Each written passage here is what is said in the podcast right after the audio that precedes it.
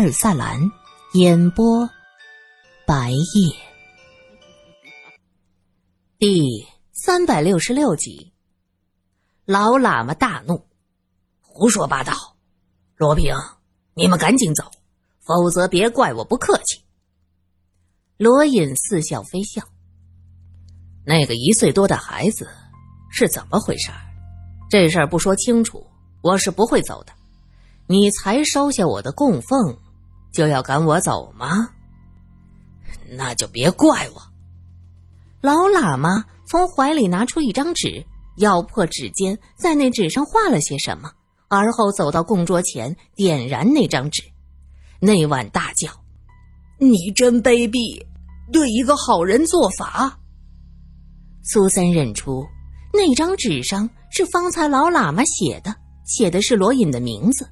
可是那个名字是罗平。苏三此时不得不佩服罗隐未雨绸缪，没有告诉老喇嘛他真实的姓名。老喇嘛做完法，却看到罗隐嘴角含笑的看着他，目光中充满了讥讽。我不叫罗平，你写的不对。老喇嘛大怒，正要喊人，就看到有人大步的走进来。苏三回头一看。很是惊喜，泽旺，你来了！你们的小少爷是被他杀的，他和卓玛还有三太太勾结。泽旺点了点头，上师，这两个人不能杀，他们是内地有钱人家的子弟，可以帮我们换来枪支和弹药。苏三一愣，泽旺，你这是什么意思？老喇嘛哈哈大笑。你年纪虽小，做事却极为稳妥。我说，你怎么会在这个时候把这两个人送过来呢？好吧，把他们关起来，等杀了桑吉，就派人找他们家里要钱。苏三瞬间明白过来，原来这个局是这样的。那个孩子是泽旺偷的。趁着昨晚上城堡里的混乱，把孩子运出来。恐怕那个三太太突然发难，都是泽旺背后挑唆的。还有卓玛，他根本就是泽旺的人。什么神族的孩子，也许就是泽旺的孩子。你真卑鄙！你竟然对一个一岁的孩子动手！苏三怒斥：“桑吉呢？他一脚下去踢死了我的儿子。”果然，那个孩子是他的儿子。一命换一命，我的儿子死了，他的儿子也得死。泽旺满脸凶光，那个老喇嘛则依旧是一脸慈祥，拈着佛珠，嘴里是念念有词。苏三现在讨厌这种道貌岸然、装慈悲的人，瞪了他几眼。那老喇嘛压根儿不当回事，笑眯眯的说道：“泽旺，冤冤相报何时了啊？真是放屁！他竟然还有脸说这种话！”苏三更生气了，可气归气，他到底留了个心眼儿，往那殿外看过去，果然外面围了好几个汉子，虎背熊腰，是目露凶光，一看就是泽旺的人。苏三的心中一惊，忍不住握住罗隐的手。罗隐小力的握着他，示意他不要惊慌。泽旺，我们和你无冤无仇，你抓我们有点过分了吧？再说了，桑吉不是你的父亲吗？小少爷没有了，你就能理所当然做他的继承人？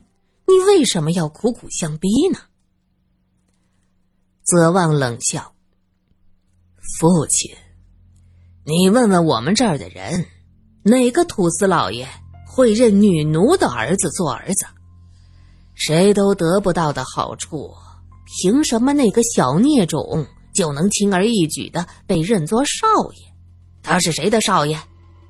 桑吉那个糊涂虫，还真以为自己返老还童，种子能好用？那女人和多少人睡过，他都不知道。我的母亲是个女奴。生下我之后，相貌不好看了，没有被桑吉拿去待客，被派去织毯子，每天不停的织啊织啊，眼睛瞎了，手指不能动了。桑吉彻底把他给忘了，把我也忘了。我不过是他和女奴生的众多小崽子中的一个。罗先生，你真以为那个小孽种死了，我就是唯一的继承人？像我这样身份的人，在他的庄园里太多了，每一个都像奴隶一样做事，挨打、挨饿。在他们这些老爷的心里，奴隶的孩子也是奴隶。我的天哪，这是什么思想？这是自己的亲生骨肉啊！苏三忍不住惊叹：“我们都是这样的。我能爬上管家这个位置，也是我个人努力的结果。我听话，我什么都帮他去做。为了向上爬。”我甚至牺牲了当年我自己最爱的女人。说到这儿，泽旺的眼睛有些湿润，他用力的擦了一下眼角，继续说着：“那个人就是瑞林，他被老佛爷霸占，央求我带他走。我很想带他走，但我没办法。我要是带他逃走了，就彻底失去了一切的希望。”我不甘心这一辈子做个碌碌无为的普通人，我要做土司。罗隐的眉头微微一皱。其实你根本不是恨桑吉，你是嫉妒，你想得到桑吉的地位，你想做那高高在上的统治者。可你是女奴生的孩子，机会很渺茫。时间久了，你内心扭曲，你一直希望。能杀了桑吉，取而代之。泽旺大叫：“我渴望那个位置有错吗？我是他的儿子，我每天生活在最底层，在泥巴和鸡屎里打滚。我没有吃的，我只能捡垃圾填饱肚子。而我的父亲，我的亲生父亲，就站在高台上，高高在上，连看都不看我一眼。你们知道我的心里多难受吗？”我明明知道那是我的亲生父亲，可我不敢认，我也不能认。我想着那个位置，他就是我的。那个小崽子也是女奴生的，凭什么他就能做少爷？我恨那个小崽子。正好桑吉喝多了，我借机提议让那个小崽子的妈去陪客。桑吉这个禽兽啊！他当初多么喜欢那个女奴啊！他一时头脑发热，他竟然同意了。苏三忽然间明白了，所以，他醒了酒，非常生气，又拿那个土司没办法，他后悔自己的决定，又有苦难言，就把那个女奴打死了。对，就是这样。他有苦说不出，就只能对着那个女人发火。那个女人是活活打死的，抽的血肉模糊，真的太惨了！哈哈哈哈！苏三气得啐了他一口：“你真是个变态！”哼，我不管别人怎么看我，只要我坐上了土司的位置。谁敢说我不好？泽旺洋洋得意。我们的人马马上就会行动。三太太不过是小试牛刀，她不是我的人，想和我联合搞些事情出来。我看她长得不错，就跟他玩玩，借着他的手探探桑吉的虚实，这也是好的。他转过身，看向老喇嘛：“上师，上次的药。”再给我一些，昨天下的分量不够。桑吉没有彻底中风，脑子还清楚的很，还想做那个什么西康王呢。老喇嘛点点头，回身去侧面的小房子里找药。你们俩就委屈一下，先关一关。侧王，你不清楚内地的形势，现在内地战乱频仍，我的家人就算是有心拿钱来赎我，也不一定在短时间内能送过来。那我就杀了你们呗，不过是多费几天的粮食。泽旺一副不在乎的样子，罗隐点了点头。看来你已经无法回头了。对，桑吉野心不小，还想和你家一起联合霸占西康。我把你关起来，就去报告桑吉，说你们让强盗抓了。桑吉最爱面子，自己管辖地方的强盗抓了自己的贵客，他一定会带人过来。到那时，我把城堡一占，大门一关。将药再给桑吉一下，上次的分量不够，他只是昏迷了一阵。这次我多下点让他彻底中风，那这一切就都是我的了。不一定吧？我知道这些土司是互相之间通婚的，你们的大太太也一定是别的土司家的人，他能容忍你霸占土司的位置？罗隐给他泼凉水。我既然能做出这个决定，自然是大太太那边已经打点好了。我就直接告诉你吧，大太太就是这位上师的侄女。你说说，她会不会和我们在一起呢？泽旺口中的上师就是这个老喇嘛。泽旺要做的事儿，在西康这边人的眼中是大逆不道的。一个女奴的儿子竟然勾结大太太害死老爷，霸占土司的职位，他也就只能在罗隐和苏三的面前炫耀一下。此时的泽旺是洋洋得意，仿佛他已经坐上了土司的位置。好啊，真是好算计！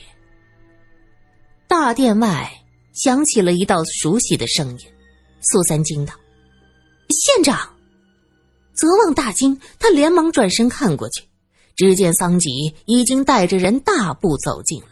泽旺的人像是被老鹰抓到的小鸡，被人卸下了枪械，乖乖的站在一边，一动也不敢动。罗先生，真是谢谢你，要不是你的计策，我还真被这崽子给害了。泽旺大怒：“我不是奴隶崽子，个老东西！”你的命已经够长了，怒火攻心，他竟然拔出腰间的刀砍向了泽旺。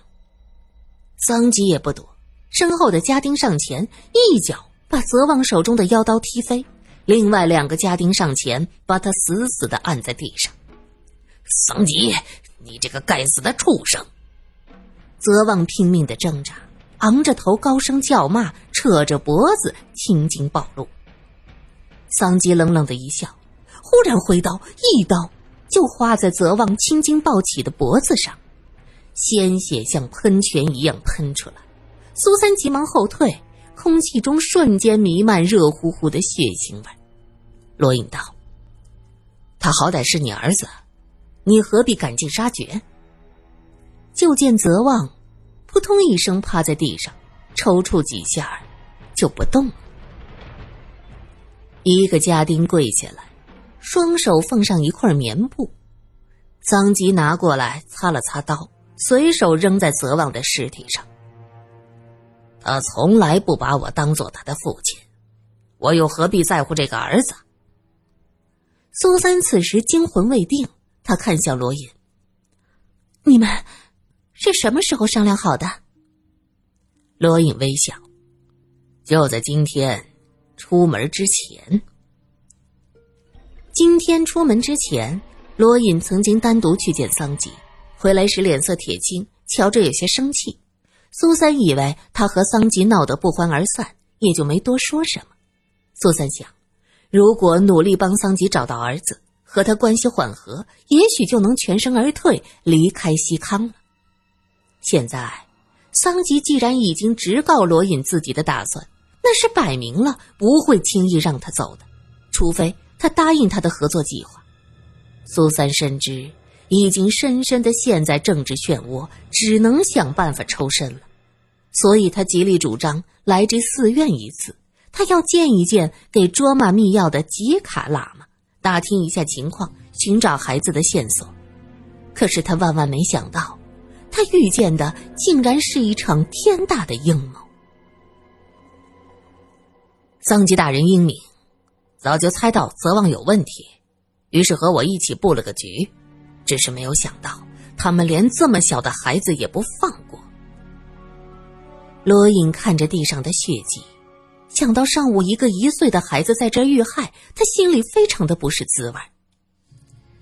一个女奴生的崽子，能借一个孩子，让那些藏在暗处的敌人都跳出来，这孩子不白死，值了。苏三听着这话，眼角瞟了桑吉一眼，很生气。听桑吉的语气。他根本就不在乎这个小儿子的生死，那既然是这样，为什么大张旗鼓的来找这个孩子呢？这时，早有家丁把老喇嘛押过来。老喇嘛看到桑吉，哼了一声：“桑吉，你连佛爷的人也敢动吗？”桑吉用匕首点着老喇嘛的下颚：“动，我还能掐死你。”你和你那个妹妹，竟然敢在我桑吉的地盘上搞事儿！你们一起去见你们的佛爷吧！老喇嘛大怒：“你敢和曲旺土司作对？你信不信？我这边把你们兄妹俩砍了，你那土司侄儿后脚就能给我送个漂亮的妹妹或者女儿。”你们兄妹这些年勾搭在一起，我睁一只眼闭一只眼，没想到你们竟然联合泽望这狗崽子要害我。我实话跟你说吧，我来之前已经把你妹妹给砍了。老喇嘛原来是云淡风轻，可听到这话，神色大变。什么？你？他瞬间老泪纵横，用力的往前挺了挺胸脯：“你杀了我吧！哼 杀了你，让你们兄妹马上团聚？我才不呢！我要叫你求生不得，求死不能。当年你们兄弟争权，你失败了，不得不出家。你以为你那侄子会给你做后盾吗？”痴心妄想，他跟他父亲一样，恨不得你死呢。当年你失败逃到我这儿，我对你是以礼相待，可你呢？你和自己的亲妹妹勾搭在一起，你对得起我？老喇嘛用力的向前一扑，想撞桑吉的匕首自杀。桑吉手疾眼快，将匕首及时收回，自己退后一步。老喇嘛收不住身子。扑通一下摔在地下，家丁上前，咔嚓一声卸掉他的下巴，防止他自尽，接着用绳子把他捆了起来。这时，有几个家丁走过来，把一个小包袱扔在地上。